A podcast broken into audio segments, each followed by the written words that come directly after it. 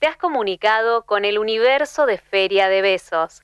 Este dispositivo radiofónico pone la poesía urgente de nuestra Tierra al alcance del espacio cósmico. Deje su señal después del beso. Buenas, ¿cómo va todo el equipo de Feria y su audiencia? Mi nombre es Sebastián Hernáiz, soy docente y escritor y quería compartir con ustedes un texto de un libro de poemas que se titula El prejuicio del sexo. El poema se llama Prismas. Dice así.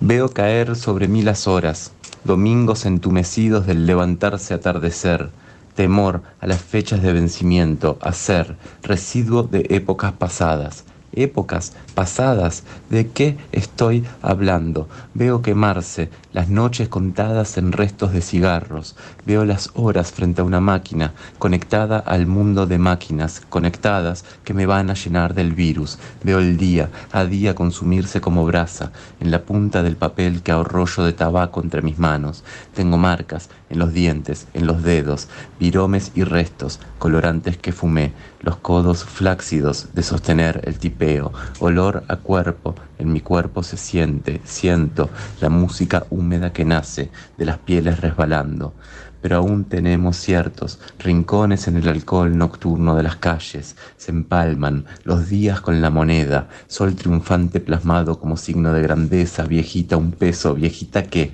lo veo empujándome, sol diurno cada día desde la ventana de mi sueldo. Necesito el amparo amoroso, la tardecita. Tengo días y días somnolientos, tengo. Noches frágiles como dogmas, necesito imágenes para sobrevivir de pensamiento, necesito ritmos de ensillar lo aburrido.